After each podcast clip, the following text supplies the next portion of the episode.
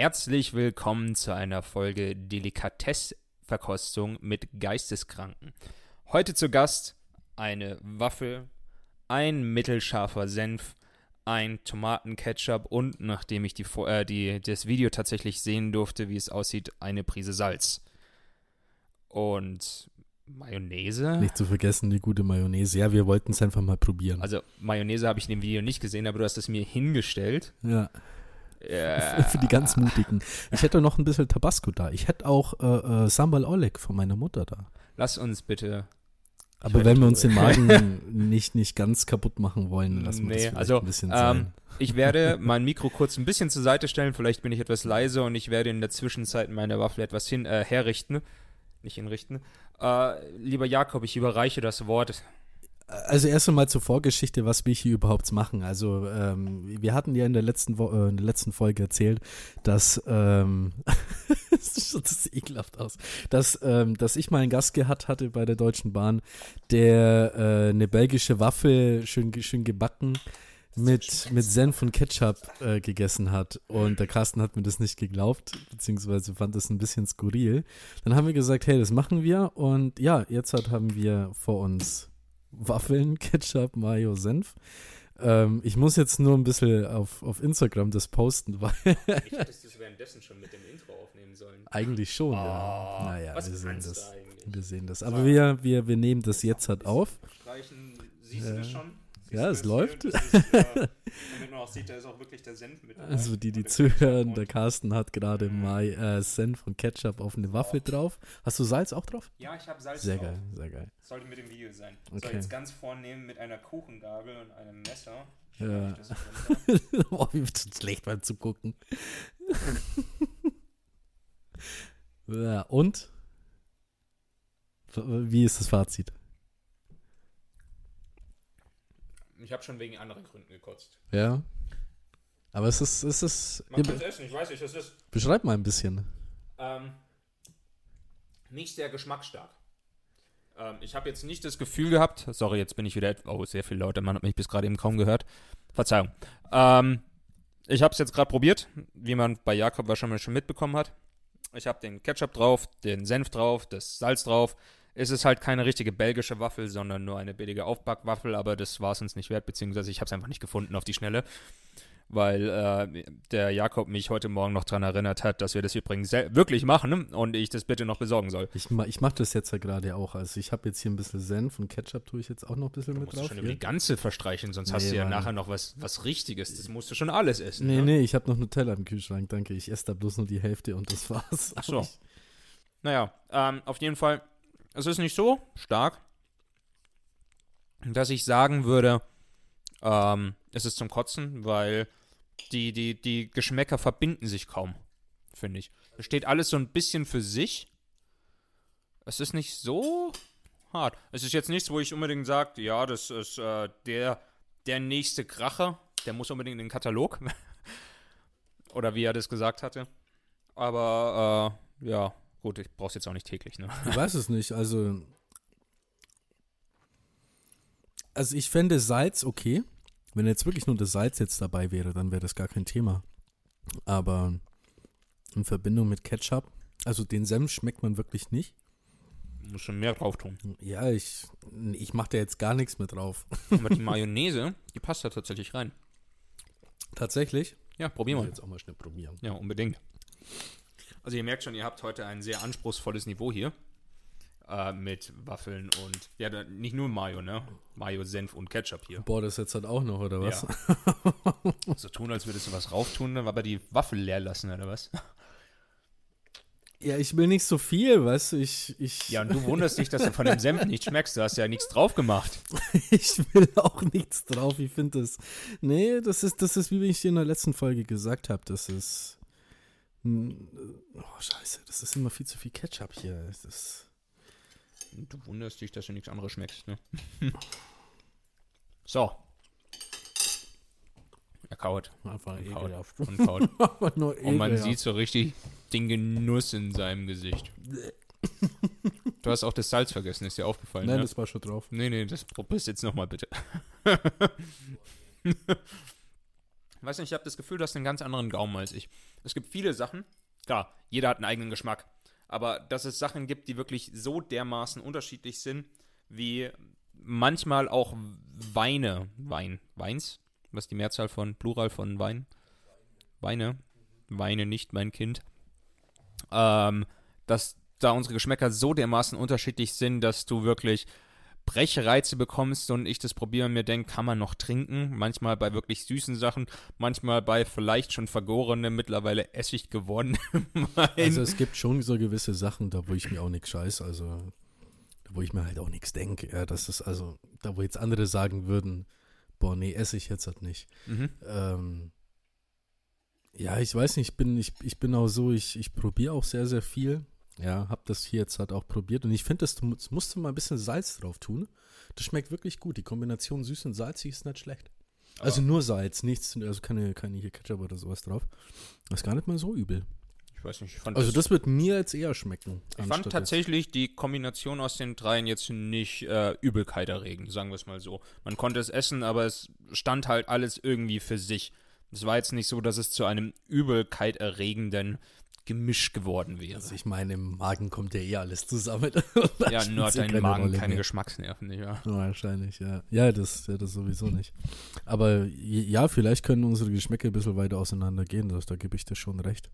Ich meine, ich esse zum Beispiel sehr, sehr gerne scharf. Also ich habe heute Nachmittag, habe ich mal Reis und sowas bisschen so gemacht und habe halt von meiner Mom so ein selbstgemachtes Sambal Oleg mitbekommen. Und tue ich mir da halt schon was drauf, ne, bis halt so ein bisschen, spitzt der halt dann so ein bisschen, ne. Hm. So scharf ist das. Aber es ist gut. Aber tatsächlich esse ich auch ganz gerne scharf. Ich habe nur keine Ahnung, wie scharf es eigentlich ist. Willst du eine Dose mitnehmen? Mitnehmen.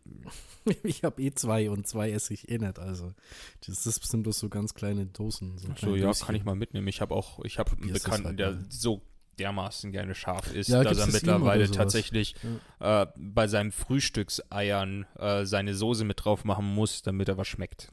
Also, es gibt schon so gewisse Sachen, da esse ich auch ganz gerne Tabasco. Ich weiß nicht, ich finde Tabasco auch ziemlich geil, weil das genau der richtige Schärfegrad ist.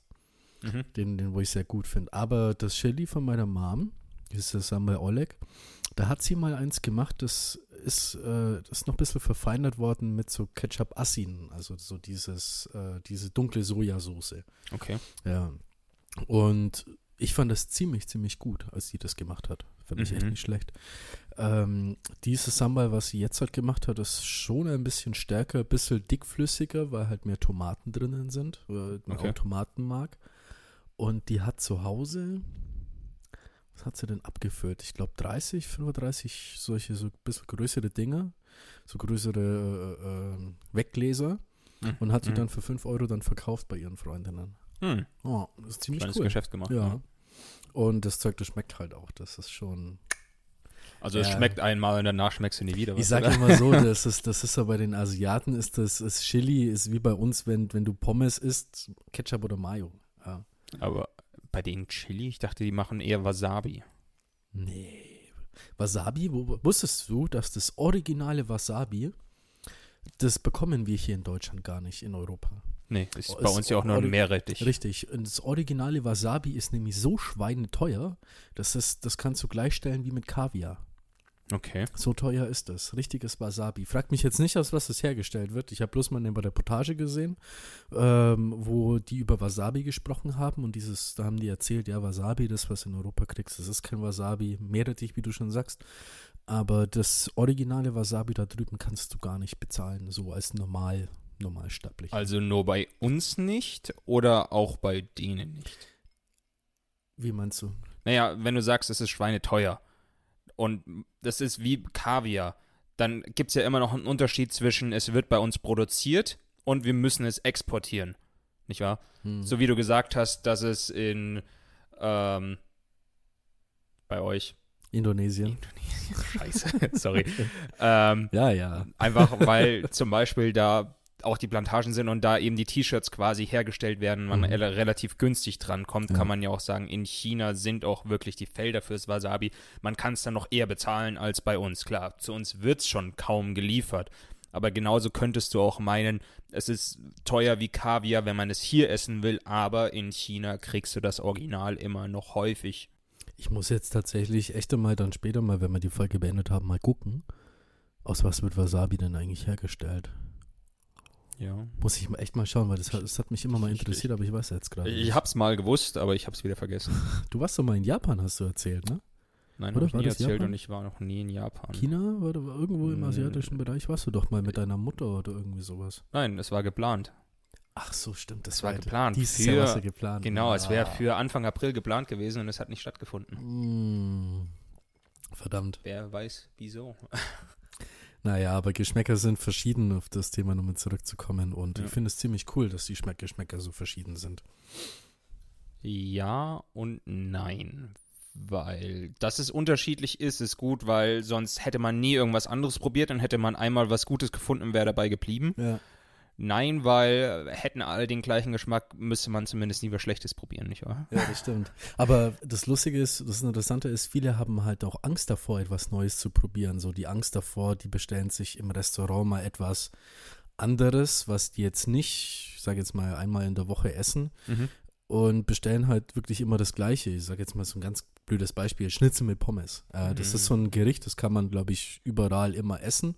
Man hat herausgefunden, dass es gut ist. Ja, genau. Und es gibt wirklich Leute, wenn die essen gehen, dann essen die tatsächlich, also immer, ja, wenn man es einmal macht, ist ja nicht so tragisch, ne? aber immer essen die wirklich Schnitzel mit Pommes. Ja. Die essen auch bei einem Asiaten Schnitzel mit Pommes, was ich ja auch nicht ver ver verstehen kann. Da, äh, da legst du dich ein Risiko aus, nicht wahr? Ich weiß es nicht. Also ich finde, ich finde, wenn ich jetzt irgendwie zum Thai gehe oder zum, zum Griechen oder sowas, ja, mir die Speisekarte angucke, es steht wirklich überall, vor allem bei, der, bei, der Kinder, bei den Kindergerichten, steht Schnitzel mit Pommes dran. Oder Chicken Nuggets oder Fischstäbchen oder Chicken Nuggets Nudeln sehe ich auch häufig, aber Schnitzel mit Pommes sehe ich nicht über. Das ist ein Kinderschnitzel, ist das meistens. Ja, gut, keine Ahnung. So genau schaue ich tatsächlich mittlerweile nicht mehr ins Kindergericht. Ich bin so ein bisschen aus dem rausgewachsen, würde ich sagen. Ich Ich sage jetzt nicht, dass ich aus dem Alter raus bin, ich sage, ich bin groß geworden. Aha. Ja. Nee, ich finde, äh, so, so Speisekarte ein bisschen angucken, finde ich schon, schon sehr interessant. Ja, aber tatsächlich mach, hatte ich beim letzten Mal ja auch erzählt, äh, mache ich das auch relativ gerne, dass ich verschiedenste Restaurants mit Käsespätzle gerne vergleiche. Stimmt, ja. Weil da gibt es nun mal große Unterschiede darin, wie die gemacht werden. Und da bestelle ich nicht Käsespätzle, weil ich weiß, hier, die sind gut, sondern weil ich wissen will, sind die hier gut.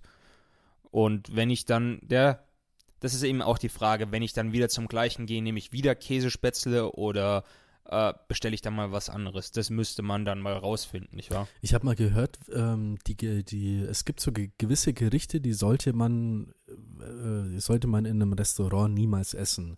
Äh, Platz 1 ist Fisch. Ähm, es ist extrem schwierig, Fisch zuzubereiten, gut zuzubereiten. Also so, dass er jetzt nicht äh, komplett durch ist äh, und trocken ist.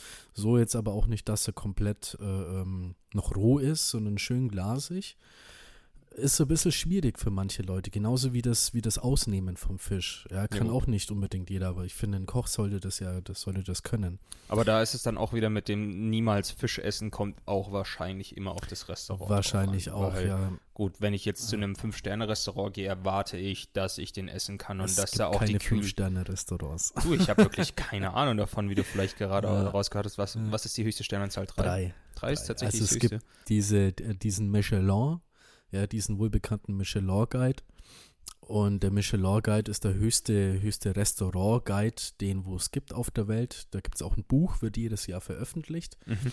Und da stehen alle guten, sehr, bis sehr guten Restaurants der Welt drauf. Ich habe zum Beispiel heute gesehen, heute gelesen, das Restaurant Atelier äh, im Bayerischen Hof, der, der liebe Jan Hartwig. Der ist jetzt hat in Deutschland auf Platz 7 und weltweit auf Platz 29. Der hat drei Michelin-Sterne, also das höchste. Mhm. Ähm, drei Michelin-Sterne bedeutet, um euch das mal ein bisschen und dir auch, Carsten, ein bisschen zu erklären. Also ein, ein Michelin-Stern ist, das ist schon ziemlich, ziemlich gut für, zum Einsteigen. Ich würde es auch jedem empfehlen, der wo mal Sterne essen gehen möchte, geht erstmal ein Michelin-Stern essen. Ja, ähm, da bekommt man noch schöne ordentliche Portionen. Ja, es ist gut, es sind mehrere Gänge, man isst ja immer mehrere Es ist Gänge. nicht nur zum Anschauen des Essen. Richtig, genau. Also es, ist, es ist schon lecker, es ist schon was Gutes.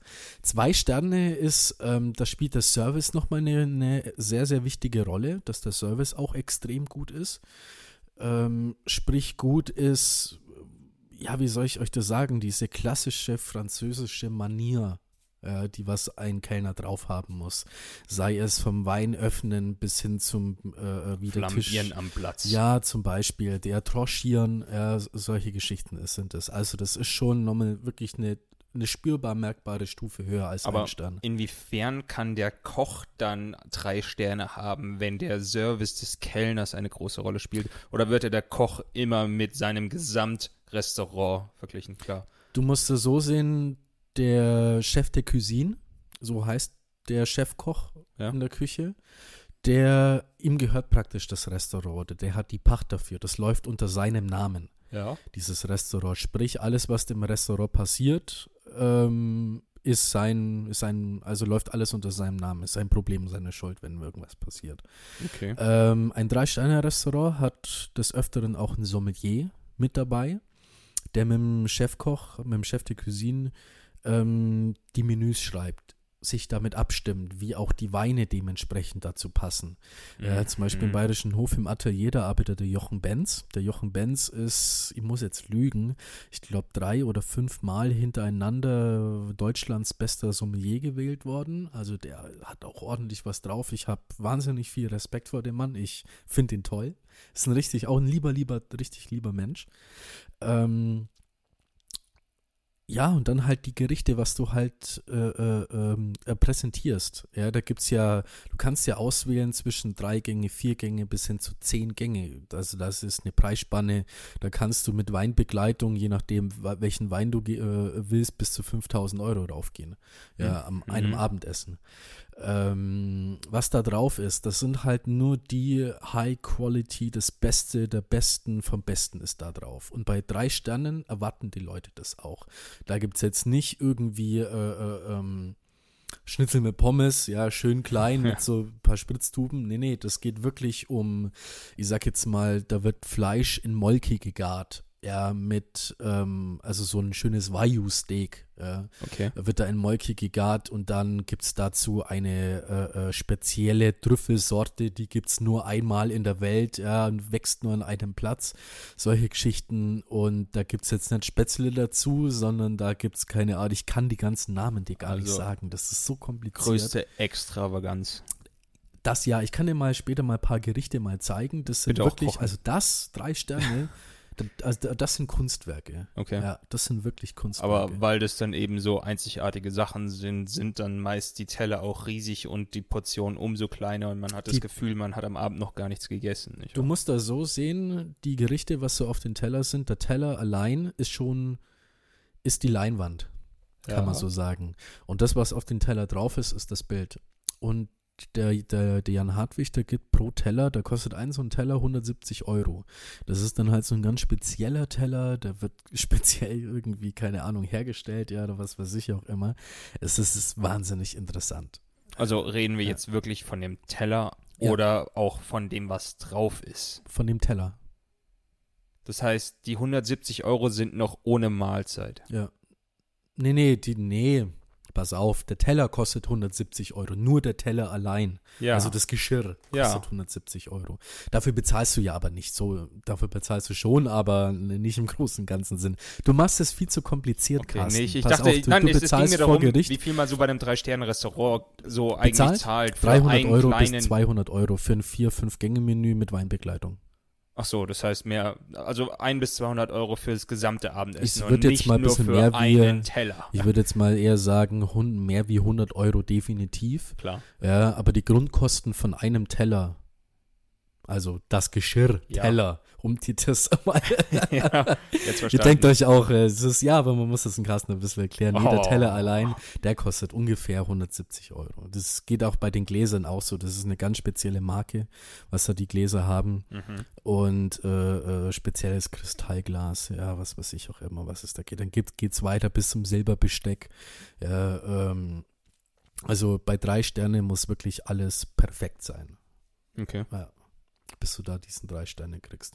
Und dann geht es halt noch weiter mit, mit gewissen Punkten. Da gibt es äh, äh, Gourmillon-Punkte, äh, goldene Pfannenpunkte. Da gibt es auch dann wieder haufenweise Auszeichnungen und Auszeichnungen, Auszeichnungen. Was genau muss in einem Drei-Sterne-Restaurant noch vorhanden sein, bis auf den Service der Kellner, den Koch an sich selbst, der eine Leinwand auf seinen Teller zeichnet und ein Sommelier, der seine Weine abgestimmt hat? Es klingt so ein bisschen, als würde irgendwas noch fehlen.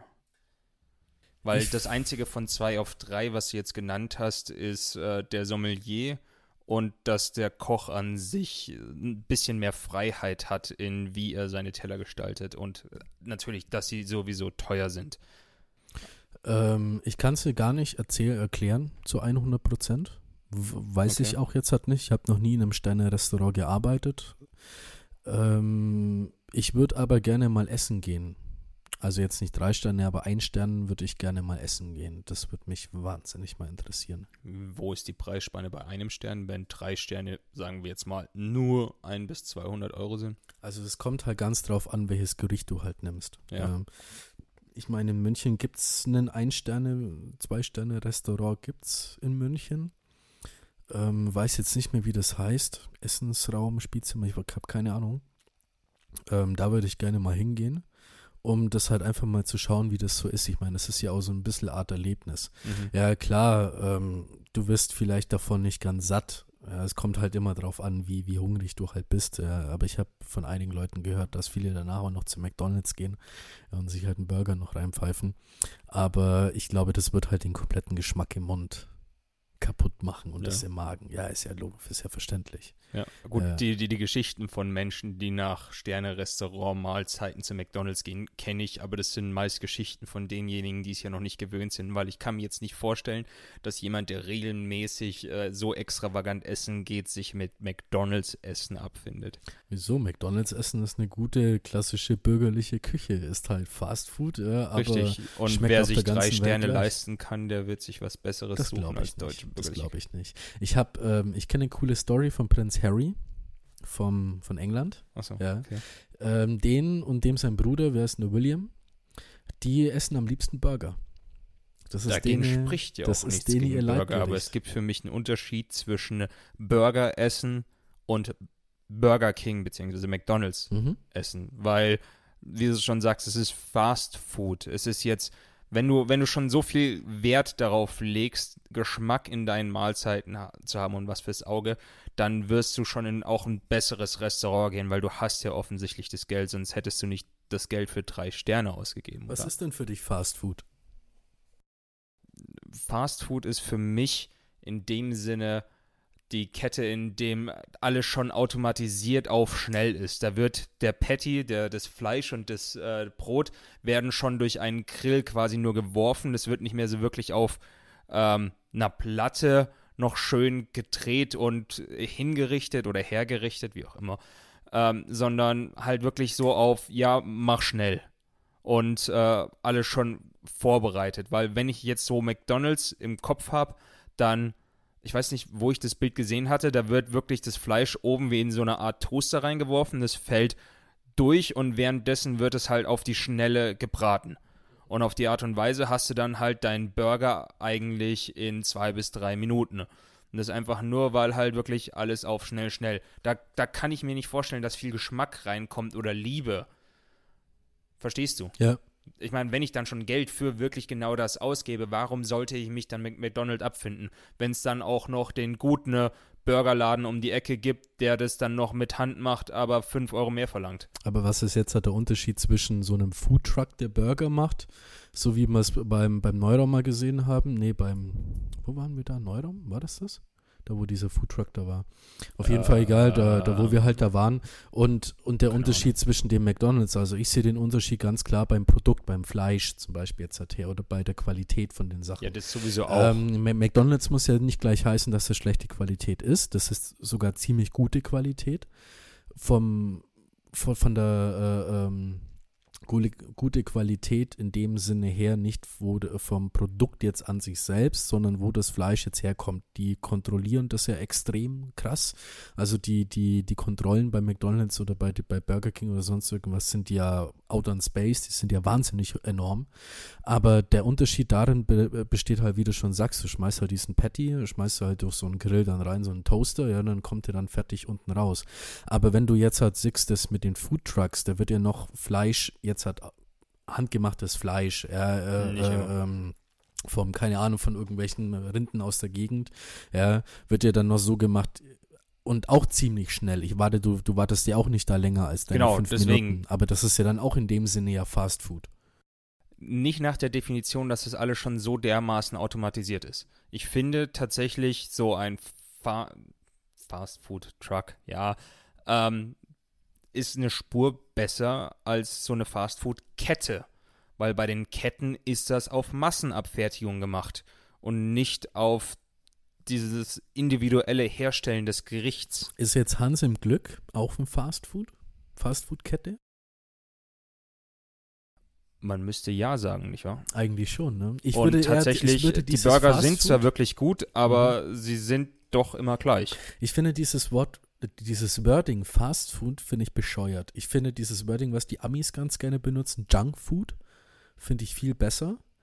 Weil McDonalds, Burger King, Hans im Glück, äh, Sauselitos, das sind Pizza alle, Hut, ja, das sind etc. alles Franchise-Unternehmen. Ja. Und ich finde, man sollte da ein bisschen differenzieren können, weil äh, ähm, Junk Food ist für mich so etwas, wie du schon sagst, so McDonalds, äh, äh, Burger King etc. Ja, äh, ähm, KFC zähle ich zu so einem riesengroßen Junkfood-Unternehmen. Ähm, aber ich würde jetzt Hans im Glück oder äh, Peter Pan oder wie sie halt auch alle heißen, würde ich gar nicht mal dazu zählen. Ich würde die Peter eher als eine? Franchise-Kette sehen. Habe ich so noch nicht gehört als Peter Restaurant. Pan ist sowas wie Hans im Glück. Das sind ja zwei Brüder und die Sind- haben sich getrennt. Und Wirklich? der eine macht eben, heißt Peter Pan und der andere Hans im Glück. Ist aber im Endeffekt genau das gleiche. aber ist Hans im Glück selbst nicht auch ein Franchise? ja, natürlich. Ja. Und wieso Nee, unterscheidest äh, ist kein Franchise. Nein. Nicht? Ist nicht Franchise. Franchise ist Edeka oder Rewe. Das ist ein Franchise-Unternehmen. Okay, wie definierst du Franchise? Also gerade? Franchise ist ja so, äh, ähm, die kaufen ja die Marke. Also du als Carsten beschließt jetzt, okay, ich möchte jetzt ein Restaurant aufmachen und das Restaurant soll den Namen McDonald's heißen. Die größte äh, Franchise-Kette der Welt, nehme ich jetzt mal als Beispiel. Und äh, äh, du bezahlst für Lizenzen, sag ich jetzt mal so. Ja, dafür machst du aber deine Produkte und alles, deinen ganzen Laden im Namen von McDonald's auf. Gehört aber dir. Das ist ein Franchise-Unternehmen. Okay, ich hab's jetzt gerade immer noch nicht, weil wie ich gerade Franchise im Kopf habe, wie zum Beispiel bei Edeka, wie du es auch genannt hast, ist ja auch ein Franchise. Bei Edeka hat man häufig den Namen der Person, die den Laden leitet. Aus welcher Sicht war ich gerade Carsten? Aus der, der den Namen Edeka herausgibt oder der, der den Namen Edeka nimmt? Du nimmst den Namen Edeka an Okay, das heißt, und hängst dann deinen Namen hinten dran, zum Beispiel Edeka. das heißt, Mück. in deinem Beispiel war ich gerade McDonalds Carsten. Ja. Okay. genau, das ist ein klassisches Franchise-Unternehmen. Okay. Das, aber ich, ich dachte tatsächlich, so Hans im Glücke wären ähnlich, dass es eben einen Restaurantpächter gibt, der gerne einen Burgerladen hätte und deswegen bei Hans im Glück anfragt. Deswegen sind die ja auch ganz franchise-mäßig alle gleich gebrandet. Wie zum Beispiel überall Muster dieser ähm, sind es Bambusbäume? Nein, das waren, waren es nicht. Eichen, Fichten, Fichten? Nein, ähm, du weißt, was ich meine. Ich weiß, was du meinst, ja. Aber ich ja ich, ich finde, es kommt halt immer so ein bisschen drauf an. Also ich bin jetzt nicht zu 100% da involviert, wie das ist, aber ich, ich glaube, wage mich dran zu erinnern, dass Hans im Glück kein oder Peter Pan kein Franchise-Unternehmen sind, sondern dass sie bloß ihre Restaurants an gewissen Orten aufmachen. okay. Ähm, ich weiß das bei Sausalitos, das ist kein Franchise-Unternehmen. Sausalitos ist ja eine Familie aus Ingolstadt, glaube ich, da irgendwo die Gegend Nürnberg, irgendwo sowas. Das heißt, man kennt die außerhalb von Bayern wahrscheinlich Man gar kennt- nicht. Doch, die haben mehrere Restaurants deutschlandweit, Ach so. tatsächlich. Ähm, die machen das nicht so, die machen wirklich ihren Laden so und so auf. Hm. Ja. Okay, das heißt, da kann der Inhaber noch rumreisen und erwarten, dass man ihn kennt. So ist es zum Beispiel. Kann man so erwarten. Ne? Sollte man meinen als Inhaber. Naja, zurück zu den Sternen, deine Michelin-Sterne. Weil wir sind auf das Gespräch gekommen, weil ich einem Restaurant versehentlich fünf Sterne gegeben habe, aber es gibt ja nur maximal drei. Bei Hotels gab es fünf, oder? Ähm, ja, gibt's fünf. Außer die Leute in Dubai. Die haben eigene Regeln. Da gibt es sogar neun Sterne.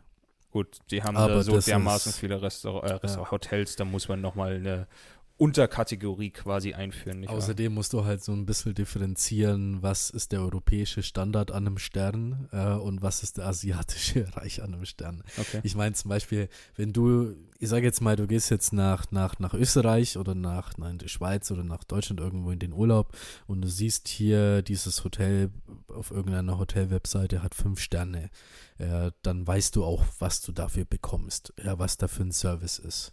Ich weiß es nicht. Also, Aber man erwartet viel, sagen wir es so. da gibt es ja diese DEHOGA-Klassifizierungen, diese Hotel, Hot, deutsche Hotel- und Gaststätten-Klassifizierung, die vergeben eben diese Sterne. Okay. Ähm, dafür musst du bezahlen. Das ist so Das ist ja auch eine gewisse Werbung für dich. richtig, genau. Ähm, ein Stern ist, boah, ich habe das mal gelernt.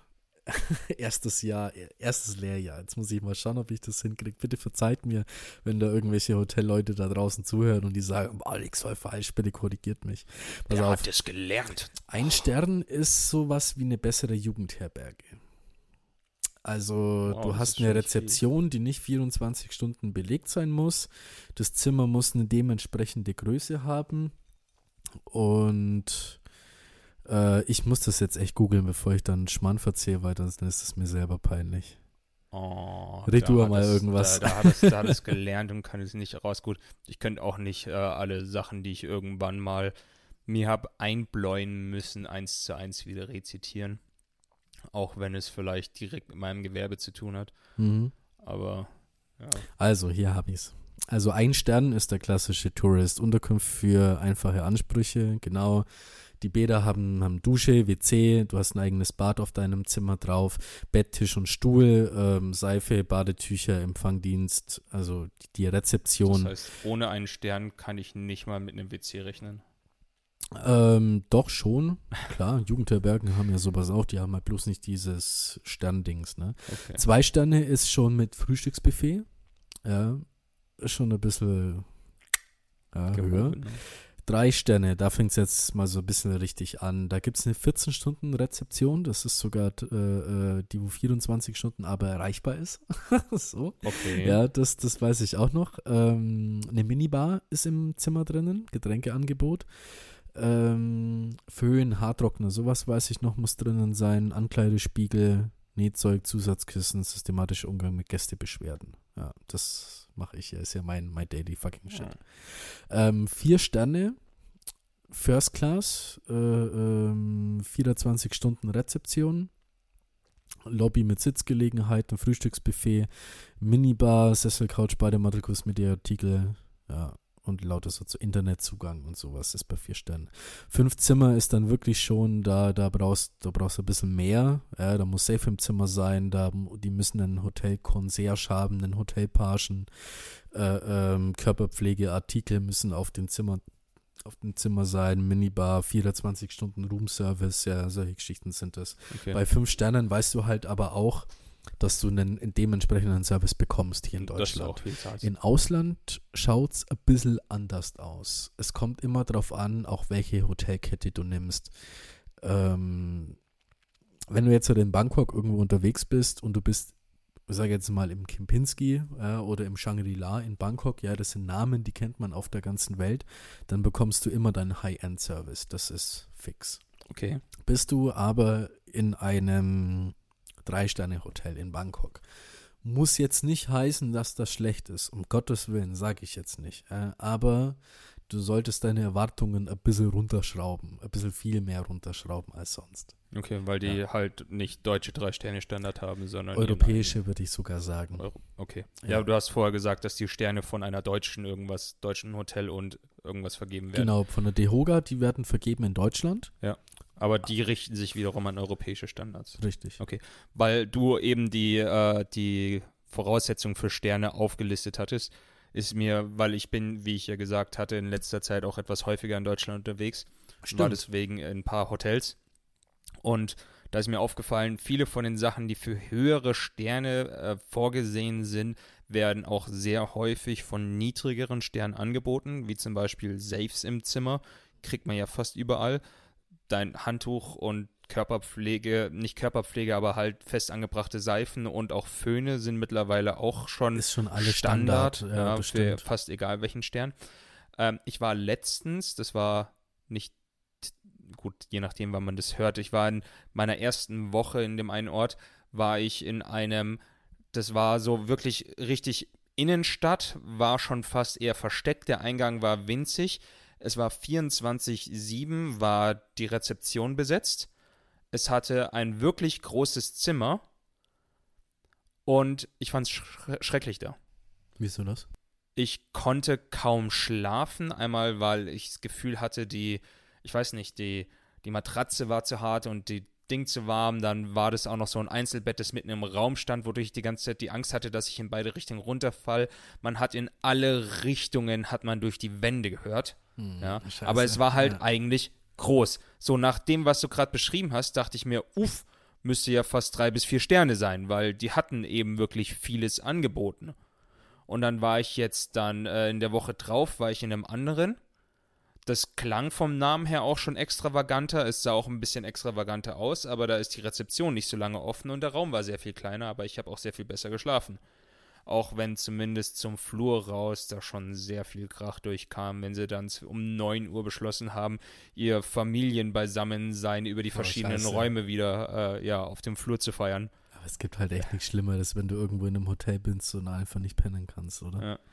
Ich, ähm, Wenn du ähm, jede Nacht wieder aufwachst, dich umdrehst und du mhm. denkst, jetzt wieder einschlafen. Das war in dem einen eben so, wo ich Angst hatte, runterzufallen. Ich war froh, ich bin endlich eingeschlafen und bin mitten in der Nacht aufgewacht und konnte nicht mehr einschlafen, weil dann wieder eigentlich nicht direkt eine Angst davor war, aber man, ich, ich war einfach zu unruhig währenddessen. Ja, ja.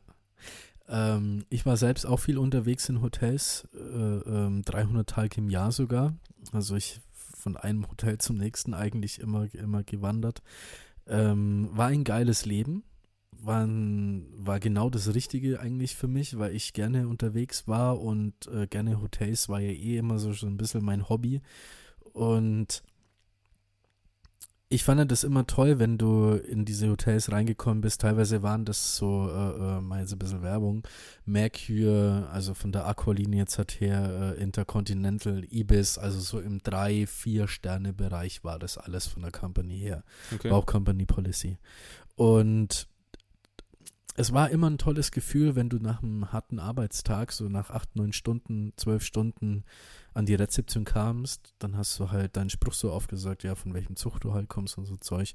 Dann haben die dir deine Karte schon gegeben, du bist rauf aufs Zimmer und in dem Moment, wo ich meine Karte oder meinen Schlüssel eingesteckt habe, ist für mich schon so, ja, 30% Urlaub, 70% Feierabend eingeläutet worden, weil ich habe meistens immer gesagt, ja, ich würde ganz gerne äh, ein Raucherzimmer haben oder ein Zimmer mit, mit, äh, mit Bad, mit Badewanne.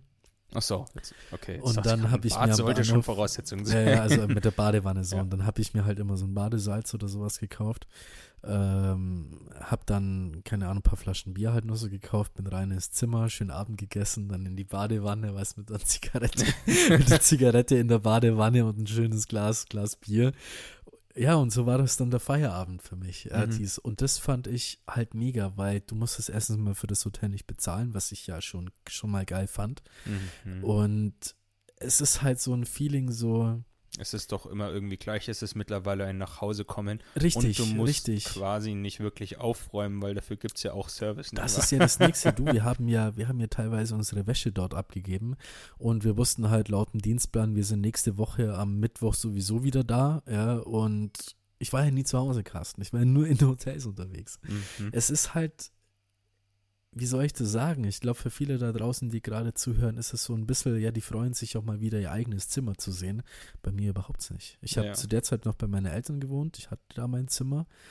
Äh, ich war auch nur immer nur ganz, ganz kurz zu Hause und dann habe ich schon wieder die nächste Schicht hergenommen. Es ist halt so, eine Art Vagabundenleben, ein Gefühl von Freiheit, ein Gefühl von Unabhängigkeit. Und das ist das, was einen, was, was, was so unbeschreiblich toll war. Ja. Das ist du, und, vor- und vor allem das Schöne ist, du bezahlst halt nichts dafür. Das ist halt das Nächste. Du kriegst Geld. Ja, dafür, und ja. richtig. Und äh, uns ist mal passiert, äh, die Deutsche Bahn hat ja mal gestreikt. Nicht nur einmal. Ja, nicht nur einmal, äh, und da waren wir gerade in Berlin. Ähm, das Problem war halt, von Berlin ist kein Zug mehr gefahren. Äh, Überraschung. Das heißt, die Deutsche Bahn-Mitarbeiter sind nicht nach Hause gekommen, weil die Richtig, Deutsche Bahn-Mitarbeiter sind halt nicht nach. Hause gekommen, also sind wir in Berlin zwei Tage gestrandet. Gott sei Dank hatten meine Kollegin und ich, wir haben halt immer Privatklamotten mit dabei, nicht nur unsere Arbeitsklamotten. Wärt ihr mit Deutsche Bahn rausgegangen, wärt ihr gelyncht worden. Oder? Wahrscheinlich, ja. ähm, und dann haben wir eine schöne Sightseeing-Tour in Berlin gemacht. Ja. Das heißt, normalerweise hattet ihr keine Zeit, euch die Stadt anzuschauen. Ähm, teilweise. Also es gab gewisse Destinationen, da sind wir um 18 Uhr angekommen und am nächsten Tag erst um 8 Uhr wieder zurück.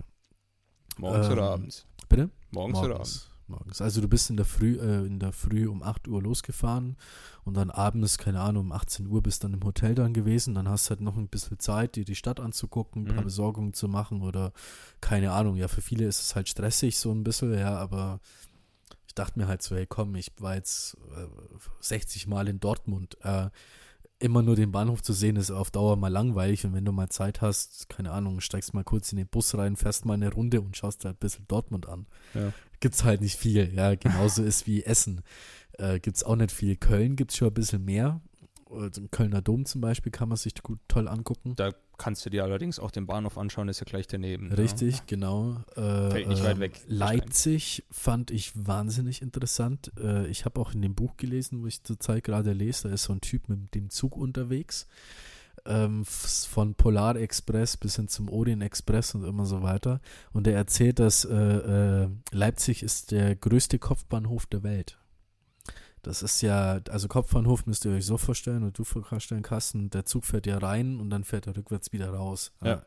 Und Also kein da ist, richtig, und da ist Leipzig der größte Kopfbahnhof der Welt. Hätte ich niemals gedacht, aber ich weiß noch genau dieses erste Gefühl, ich bin in Leipzig angekommen, in Leipzig, ja, wie die Leipzig, das war, ja. Leipzig. Äh, ähm, ich fand es überwältigend. Diese Halle, die war, das ist so gigantisch Wie groß. viele Gleise haben die? Ich weiß es nicht. Kann ich dir nicht erzählen. Doppelt, aber die, so aber viel die Halle, München, die kannst dir Minimum dreimal, viermal so größer vorstellen wie bei uns in München der Hauptbahnhof. Krass. So riesig. Also vom einen Blick her, so groß Ja. war das. Und ja, die Stadt hat ein bisschen angeguckt. Ich habe mich halt immer auch gefreut, wenn ich nach Hamburg gekommen bin oder nach Berlin oder nach Graz oder nach Zürich. Das waren halt so Städte, da konntest halt ein bisschen rumschlendern, ein bisschen Melange trinken, ja, oder mal einen Spritzen, ja, oder so Zeug. Ja. Ähm, das war immer sehr, sehr toll und die Hotels waren halt auch klasse. Die haben uns ja schon alle gekannt Mhm. so ein bisschen und wenn du halt so ein bisschen auch erzählst, ja, du kommst zum Hotelfach, dann ist halt die Konversation schon mal ein bisschen leichter.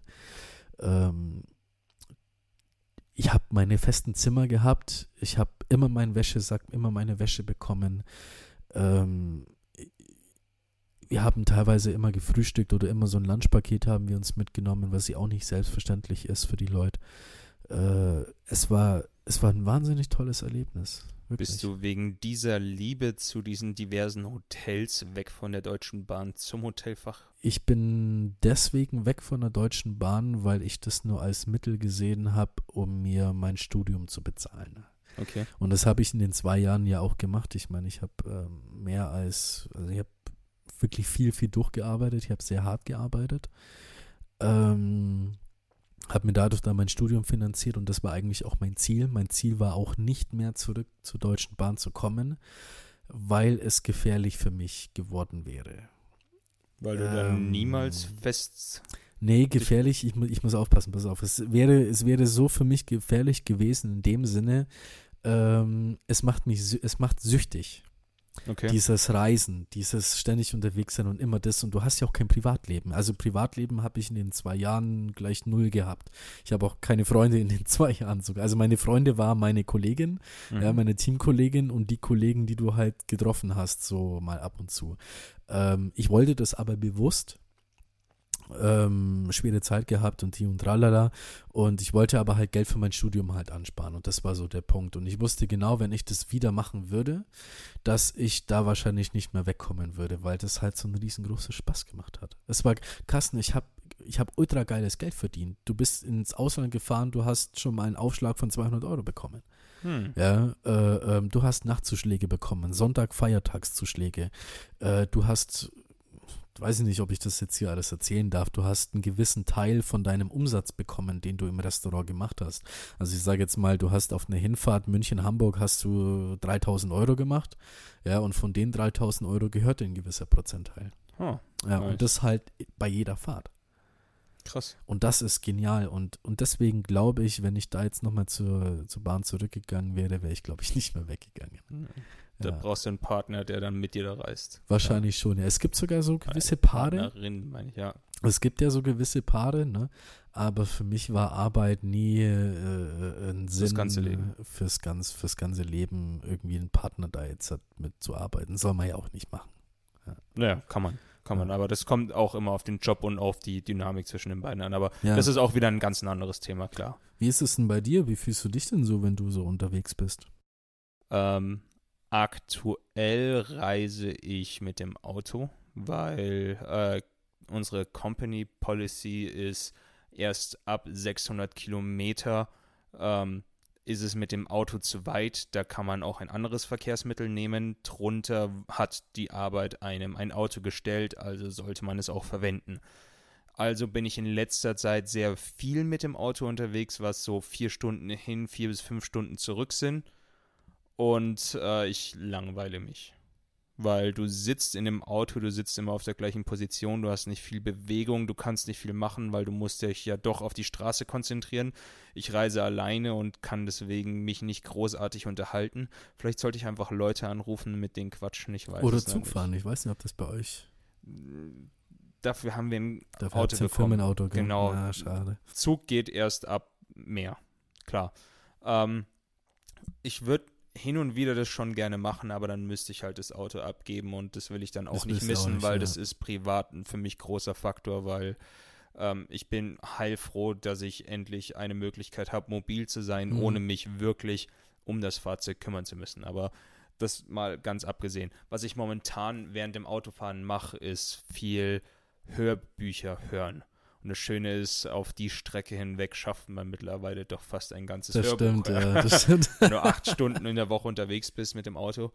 Genau, ähm, nee, aber da, da vermisse ich tatsächlich so diese Freiheit. Ich bin einmal, war ich so weit äh, rausgeflogen, also rausgereist, dass ich geflogen bin. Ups. Und ähm, ich konnte die ganze Zeit aktiv was machen, sei es jetzt lesen oder am Handy irgendwas Produktives machen, sagen wir es so, weil am, am Flughafen musstest du zwar kurz einchecken und Koffer abgeben und sowas, das ist stressig, vielleicht dein, dein, äh, wie heißt es nicht, Port finden, sondern dein Gate. Gate, ja, warum auch immer Port, keine Ahnung. Ähm, das ist zwar kurzzeitig stressig, aber du kannst zwischen den Momenten, zwischen dem Reinsteigen und Loslegen und was weiß ich, kannst ja wirklich runterkommen und dich um dich selbst oder was auch immer du machen möchtest kümmern. Da, da, da verfliegt die Zeit sehr viel mehr, indem du aktiv nichts machst, wie wenn du am Autofahren bist, wo du ja eigentlich durchgängig beschäftigt bist, aber durchgehend mit dem immer gleichen und auch noch auf Autobahnen, wo sich nicht viel verändert, ja, wodurch stimmt. die Zeit einfach nicht vergehen nicht vergeht, möchte. Äh, ja. Ich bin teilweise jetzt im Auto und bin mehr in der Geschichte als aktiv auf der Straße. Natürlich, ich. ich bin immer noch so weit auf der Straße, dass ich alles um mich herum mitbekomme, aber es geht mir halt so ein bisschen am Arsch vorbei. Weil du vorhin Fliegen erzählt hast, ähm, es gibt einen tollen Film, was heißt toll, also ich sage jetzt mal so, es gibt einen, es gibt einen guten Film, ähm, der heißt Up, Der Film heißt Up in the Air, äh, Hauptrolle George Clooney. Ja. Ähm, da geht es darum, er arbeitet für eine Firma, die Leute feuert. Ah. Ganz banal. Ähm, er ist viel unterwegs, mit dem Flugzeug vor allem. Also eigentlich ist er nur unterwegs, hat das gleiche Leben so wie ich so ein bisschen gehabt, also von Hotel zu Hotel zu Hotel. Ähm, dem seine Story finde ich normal ein bisschen, und der gibt ab und zu mal so Motivationscoach, ja, macht der. Verdient anscheinend ganz gutes Geld damit. Finde ich auch ein aufregender Job. Ist auch kein leichter Job, kann ich mir auch vorstellen. Ja, Leute zu feuern für Firmen. Mhm. Ähm, aber das, was er halt auch so erzählt, dass Stillstand für, ihn- für ihn fremd ist. Dieser Stillstehen in dem Sinne, dass er sich niemals vorstellen könnte, eine feste Wohnung zu haben. Also er hat eine feste Wohnung, so eine ganz, ganz Einzimmerwohnung, ähm, da wo er eigentlich nie ist. Nur Post abholen, dann geht es eigentlich wieder. Da Ja. ist auch nichts in der Wohnung drinnen, so in dem Sinne. Und äh, er sagt auch, er vermisst so dieses, ja, dieses Flughafenessen in der Lounge, ja, diese, diese, diese billigen, diese billigen Sachen auf den Hotels, weißt du, diese Shampoo-Fläschchen und sowas, ja. Und der reist auch nur immer mit einem Koffer und in dem Koffer ist halt alles drin, was er braucht. Da sind zwei Hemden drin, noch ein paar Schuhe und so Zeug, ja, ein paar Fitness-Sachen. Und er sagt auch, äh, auch dieses Fliegen, das ist so für ihn ein gewisses Gefühl von Unabhängig Unabhängigkeit, Freiheit, äh, so, so wie ich es sich da vorhin erzählt habe, als ich, mit, als ich mit dem Zug unterwegs bin. Das ist ein Gefühl, das, das muss man vielleicht einmal ein Jahr mal gemacht haben, Mhm. um das mal zu spüren, mal zu fühlen, wie das, wie sich das anfühlt. Für viele Leute geht es halt nicht, weil die haben Freunde, Familie und alles und die fühlen sich halt geborgen und haben vielleicht auch Heimweh. Ja, gibt's auch. Ähm, aber Respekt an die Leute, die das mal so ein Jahr lang mal gemacht haben. Ich glaube mal, das ist eine ziemlich große Erfahrung. Ich finde auch, ich habe in den zwei Jahren viel über mich selbst auch kennengelernt. Ich habe ja, wir hatten ja vorhin dieses Gespräch, alleine reisen. Ja, Ja. Wie, wie das ist, alleine zu reisen. Ähm, das ist fast genauso. Du bist unabhängig. Du kannst machen, was du willst. Du musst auf niemanden hören. Wenn du sagst, du wirst morgen sieben Stunden im Louvre spazieren gehen, dann hindert dich keiner dran. Wenn dann zum Beispiel du jemanden dabei hättest, der das am Anfang ja sagt, mitmacht und nach drei Stunden schon mit den Augen rollt, weil ihr immer noch bei den Pyramiden seid, ähm, ist schon seit zwei Stunden, dann ist das ja nie ein Thema. Ja. Ja, ähm, du musst dich auch nicht dafür entscheiden, was du heute Abend essen willst, wohin es geht und sowas. Und ich habe auch nie das Gefühl gehabt, Kalio Carsten, dass ich ähm, alleine war. Ich habe viele Leute kennengelernt, wahnsinnig viele Connections geschlossen.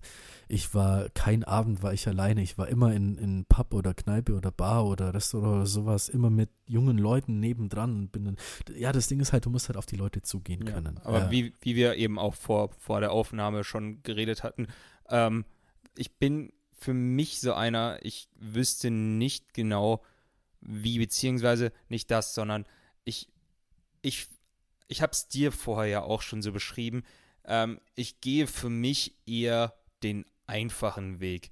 Wenn der einfache Weg für mich jetzt ist, ähm, rauszugehen und zu reisen und unterwegs Leute anzusprechen, dann würde ich das machen. Allerdings habe ich hier vor Ort so viele auch Freunde und Alternativen und Möglichkeiten, etwas zu machen, dass ich sage, es ist einfacher für mich, hier zu sein und am Abend mal wegzugehen mit Leuten oder halt zu Hause zu sitzen und am PC mich mit Leuten unterha zu unterhalten. Es ne? ist halt auch ein riesengroßer Faktor von, von so Sachen aus der Wohlfühlkomfortzone einfach mal auszubrechen. Ganz genau. Aber weil ich eben auch nochmal auf das Beispiel, das ich dir vorher genannt hatte, bevor wir aufgenommen hatten, ähm, ich war ja eben in Kroatien im Urlaub und hatte da so ein bisschen, es war eher stressig und bin dann eben den einen Tag zu den Plitwitzer Wasserfällen gegangen und ähm, bin da auch wirklich alleine hin und ich wollte das dann durchziehen und in dem Moment war es zwar so, ich hätte da bleiben können, alleine, äh, nicht alleine, sondern mit den Leuten, aber ich musste einfach raus, weil ich hatte mir vorgenommen, im Urlaub was zu sehen. Das war für mich die beste Möglichkeit oder die beste Alternative und es war einfacher für mich, in das Auto zu steigen, die zwei Stunden hinzufahren, sechs Stunden zu wandern und zwei Stunden wieder zurückzufahren, als mich den ganzen Tag zu langweilen und mir äh, ja den Stress zu geben, der mich eventuell da hätte erwartet. Ja. Und dementsprechend wäre, hätte ich hier nicht so viele Freunde und Familie, dann würde ich sagen, hey, ja klar, ich, warum sollte ich nicht reisen gehen? Aber würden es deine Freunde auch nicht für, für gut heißen, wenn du sagst, du machst jetzt mal so ein Jahr eine Weltreise? Sie hätten bestimmt nichts dagegen. Aber ich für mich sehe es ja einfacher. Ich sage jetzt nicht, dass ich es nicht mache, weil die es nicht wollen, sondern weil ich sage, ich fühle mich mit denen wohl genug, dass es mir ausreicht, mich mit denen zu befassen. Also befassen klingt jetzt falsch, aber mit denen was zu unternehmen. Verstehst du? Mhm. Die sind mir noch nicht Auf den Sack gegangen. zuwider, ja. ja. Es macht mir Das immer noch Freude, alltäglich mit meinen Freunden was zu machen. Also du bist eher so, du, du, so ein Herdenmensch. Du brauchst halt, du brauchst halt deine Freunde um dich herum, du brauchst deine Familie um dich herum, damit du dich selbst glücklich und vollkommen fühlst. Ich das Vollkommen, richtig? Ja. Ich bin, ich bin so ein Mhm. richtig sozialer Mensch. Ich habe manchmal den Fall, dass ich zu Hause sitze und mir denke, scheiße, ich muss jetzt raus, ich muss unter Menschen kommen. So ein überaus extrovertiertes Verhalten, in dem ich wirklich Energie daraus ziehe, unter Menschen zu sein. Verstehe ich, ja. Ja. Ja. Aber es reicht mir halt hin und wieder auch, mich wirklich einzumummeln, zu Hause zu sitzen oder mein extrovertiertes Verhalten über elektronische Kommunikationsmittel zu befriedigen. Ja, zocken. Zocken. Ja. Nee, ähm, ich sehe das genauso wie du, klar, natürlich, warum denn nicht? Ich meine, ich bin auch wahnsinnig froh, ähm, dass ich das schon, bevor ich meine Freundin kennengelernt habe, alles gemacht habe. Ja, ich meine, ich, ich, ich finde das wahnsinnig schlimm, wenn ich, wenn ich jetzt halt nach zwei Jahren Beziehung auf einmal auf die Idee kommen würde, hey, ich mache jetzt ein Jahr eine Europa, äh, eine Weltreise und sehe in dem Jahr meine Freundin nicht. Ja. Äh, und das ist dann auch extrem scheiße. Und da wird sie wahrscheinlich nicht mitmachen und ich würde mich die ganze Zeit scheiße dabei fühlen. Verstehe. Deswegen sage ich auch immer äh, zu den Leuten, die sowas machen wollen, macht das, macht das gerne auch zu zweit als Paar. Das stärkt euch ungemein, ihr werdet streiten, ihr werdet euch auf die Fresse hauen. Äh, dann seht ihr auch mal, wie eure Beziehung läuft nach dem Jahr. Macht aber sowas auch gerne mal alleine. Muss jetzt auch kein Jahr sein, um Gottes Willen. Reicht auch mal für zwei Wochen, drei Wochen, ein Monat. Ja, ähm, Gibt es unbezahlten Urlaub, wenn ihr mit eurem Arbeitgeber darüber redet, ist das nie irgendwie, irgendwie jetzt mal, mal ein großes Thema geworden. Ähm, ich würde das jedem, jedem ans Herz raten, so, so eine Reise mal zu machen, auch mal vielleicht mal ein Auslandsjahr in den Staaten als Au pair oder keine Ahnung, was das ja, heute gibt es ja tausende Möglichkeiten, von Work and Travel bis hin zu Interrail, bis hin zu sch- Schieß mich tot mit Bus unterwegs sein. Ähm, jeden, den wo ich dir Story erzähle, jeder, der wo mir seine Story erzählt von solchen Reisen, die sagen alle, das war die Reise ihres Lebens, die würden das immer und immer und immer wieder machen, weil du dich selbst in der Reise kennenlernst. Ja. Du bist selbst auf dich äh, äh, ähm, angewiesen. Du hast, du kannst nicht mal schnell Mama, Papa, deinen besten Kumpel um die Ecke anrufen, der wo dann sagt, hey, ich komme kurz vorbei. Nee, du musst dein Problem selber lösen. Und dann gibt's ja die krassesten Stories, wie bis hin zu äh, ähm, Geldbeutel geklaut, ja, dann äh, Zug verspätet, äh, Bus ist nicht gekommen, er musste mitten in der Pampa schlafen, ja, zelten, keine Ahnung, was weiß ich, an einer fremden Haustür klopfen, ob die ihn mal für eine Nacht auf der Cou Couch schlafen lassen, ja, was weiß ich, da gibt's die kuriosesten Stories. Ja. Und ich finde sowas geil, sowas geil, es mal zu erleben. Ich finde das richtig, richtig toll. Ich habe das Gefühl, ich habe für mich diesen Moment leider bereits verpasst. Nee, Ich ich war, nicht. nein, in dem Sinne, ich hatte nämlich schon hart mit mir gezaudert und es auch wirklich schon überlegt. Ich hatte mit einem damaligen Freund das auch schon wirklich durchgekaut, dass ich, ähm, wenn ich eben aus meiner alten Arbeit, meine erste richtige Arbeit, ähm, ich könnte aufhören und dann eben reisen und hatte auch schon mit, ja, und dann könnte ich da noch anfangen, etc. und pp. Und was mich am Ende zurückgehalten hatte, war einmal dieses wirklich Aufstehen und Machen und dieses Es geht mir hier zu gut Gefühl. Im Sinne von, wenn ich jetzt wirklich aufstehe und rausgehe, verdiene ich erstmal nicht genug Geld, um die Wohnung zu halten. Das heißt, ich müsste die Wohnung aufgeben, die für mich schon ein wirklich, ich, ich hab's wirklich ist, ja, gut hier. ja, Ja, ja. Weil ich habe eine Wohnung direkt in S-Bahn-Nähe, die wirklich gut bezahlbar ist. Das muss man auch erstmal finden. Ja, mit Gartenzugang, mit Tiefgarage etc. pp. ist ja egal. Auf jeden Fall, da hatte ich schon Angst. Ich hatte mir gedacht, gut, wenn, dann muss ich das irgendwie für die Zeit, die ich weg bin, so weggeben, dass ich es danach wiederbekomme. Ist auch erstmal schwierig. Wüsste nicht wie, aber es ist vielleicht möglich. Es Wäre möglich, gewesen, ja, genau. ja. Und ähm, da, das war für mich so einer der größten Punkte, weil, wie ich schon gesagt hatte, mit Freunden, ich liebe es da mit den Leuten was zu machen. aber wir sind so gut befreundet, auch nach einem Jahr kann ich mich mit denen immer noch wunderbar verstehen und ich bin ja nicht komplett raus, ich bin nur sehr weit weg, weil hin und wieder Richtig. noch reden und mich Ja. mit den Leuten unterhalten oder mich austauschen könnte ich ja immer noch. Und jetzt habe ich eben die Arbeit gewechselt und ich will momentan zumindest da nicht mehr weg. Verstehst du? Man könnte es natürlich so machen, dass ich ein Jahr oder länger oder weniger lang unbezahlten Urlaub nehme. Das muss ich auch erstmal ansparen und dann habe ich immer noch dieses gleiche Problem. Für mich war dieser Moment, in dem ich das mache, eigentlich zwischen den Arbeitsplätzen, an denen ich mir gesagt habe, ich bin nicht darauf angewiesen, es dem Arbeitgeber re- zurechtzumachen. Aber ich glaube, da, da krieche ich auch noch ein bisschen zu sehr. Ich glaube, was, was du zu sehr suchst, ist eine Ausrede.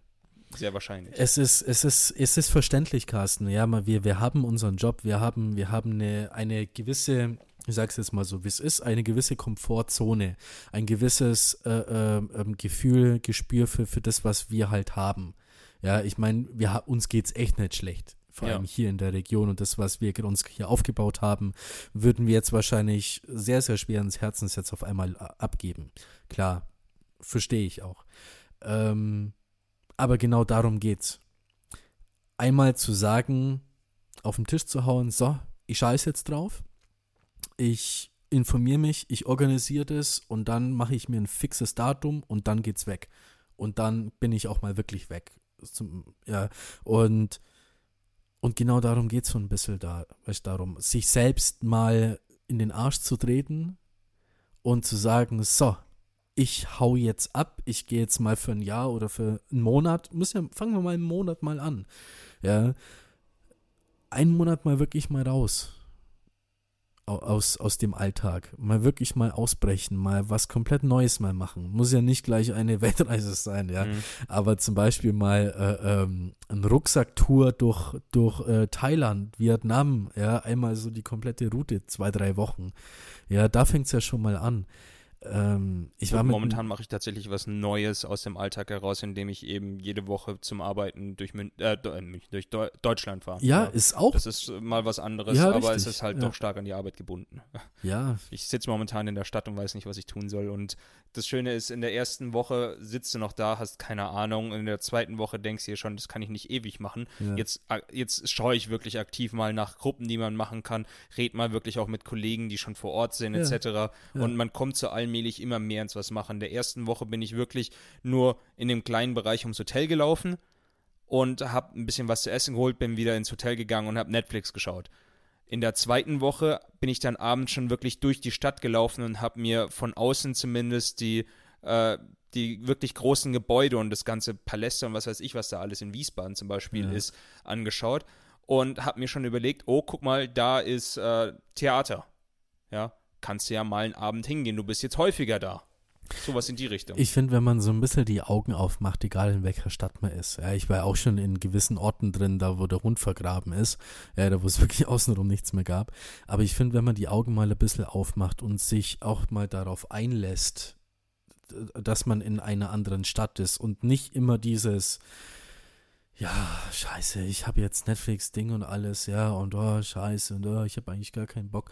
Aber einfach mal raus auf die Straße geht und wirklich, wie du schon sagst, einmal einmal um den Block läuft, ja, ist ja auch schon irgendwie spannend, weil du bist in einer Stadt, die du gar nicht kennst, in einem komplett fremden Umfeld und dann läufst du halt mal ein bisschen und vielleicht, keine Ahnung, passiert dir irgendwas, weiß ich Ja. nicht.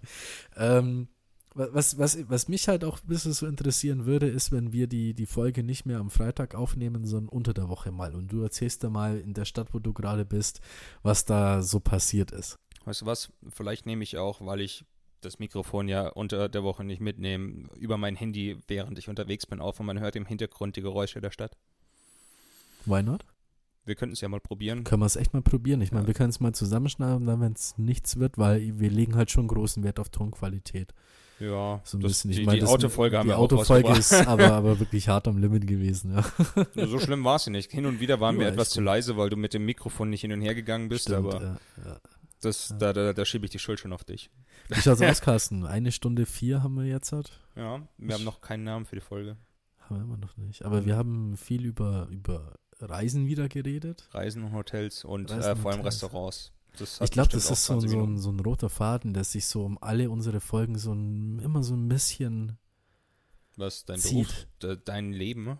Unser Leben? Unser Leben. Weil- nee, ich meinte so Hotel, äh, äh, dein. Gastro, Dein. Reisen. Dein Leben. Ja, was ist deins? Was hast denn du für ein Leben eigentlich? Gibt's nichts Nennenwertes bei dir? Das hatten wir in der ersten Folge, das hat den Leuten nicht gefallen. Das Zocken. ja, nicht nur zocken, viel am PC. Das ist nix, wo du viel erlebst. Warum nicht?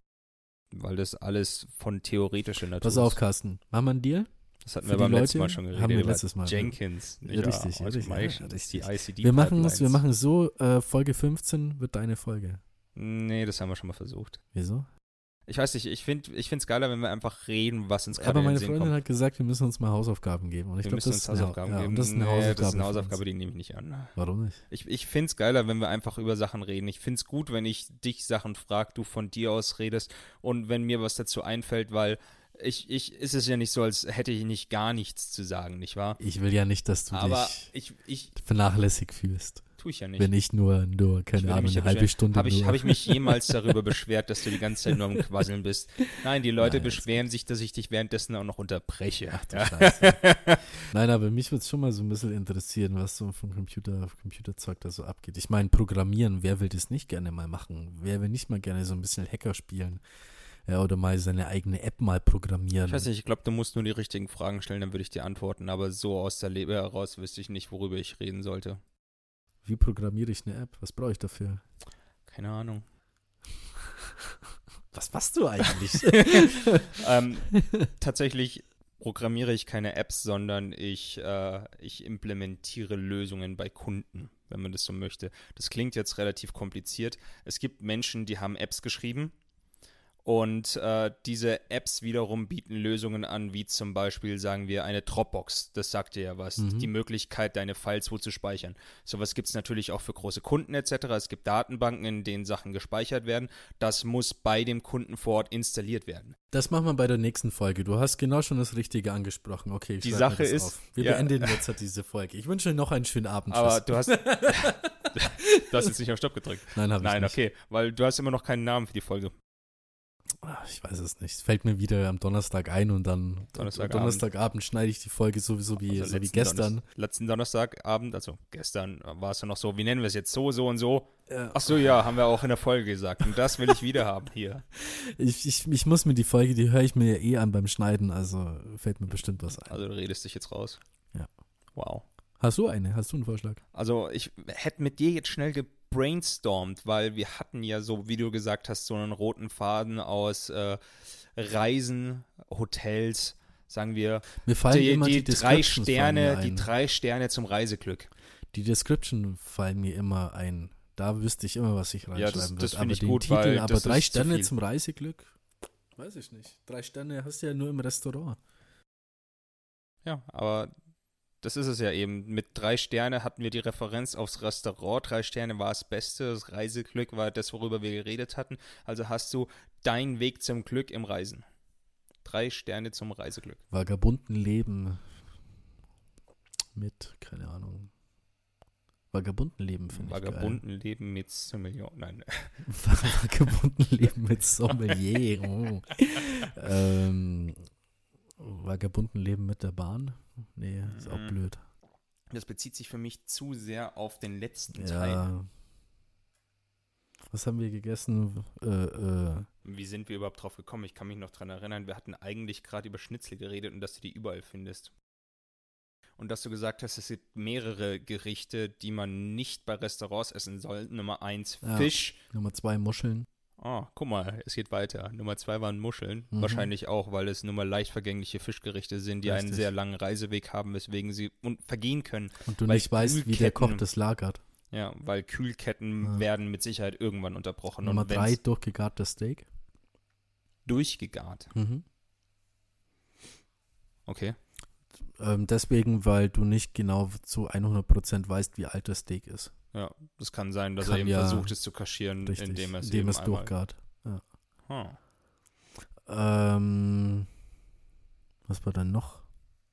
Weiß nicht mehr, aber das sind so die drei Punkte, die würde Okay. ich. Dann haben wir zumindest nicht nur mehrere Sachen Nummer eins und dann aufgehört, sondern wir haben mal ein Thema zum Ende gebracht.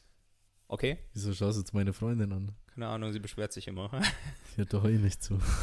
Die hat ihre Kopfhörer drin. Fertig. Egal. Ja, gut, wir haben jetzt eine Stunde und fast zehn Minuten. Ja.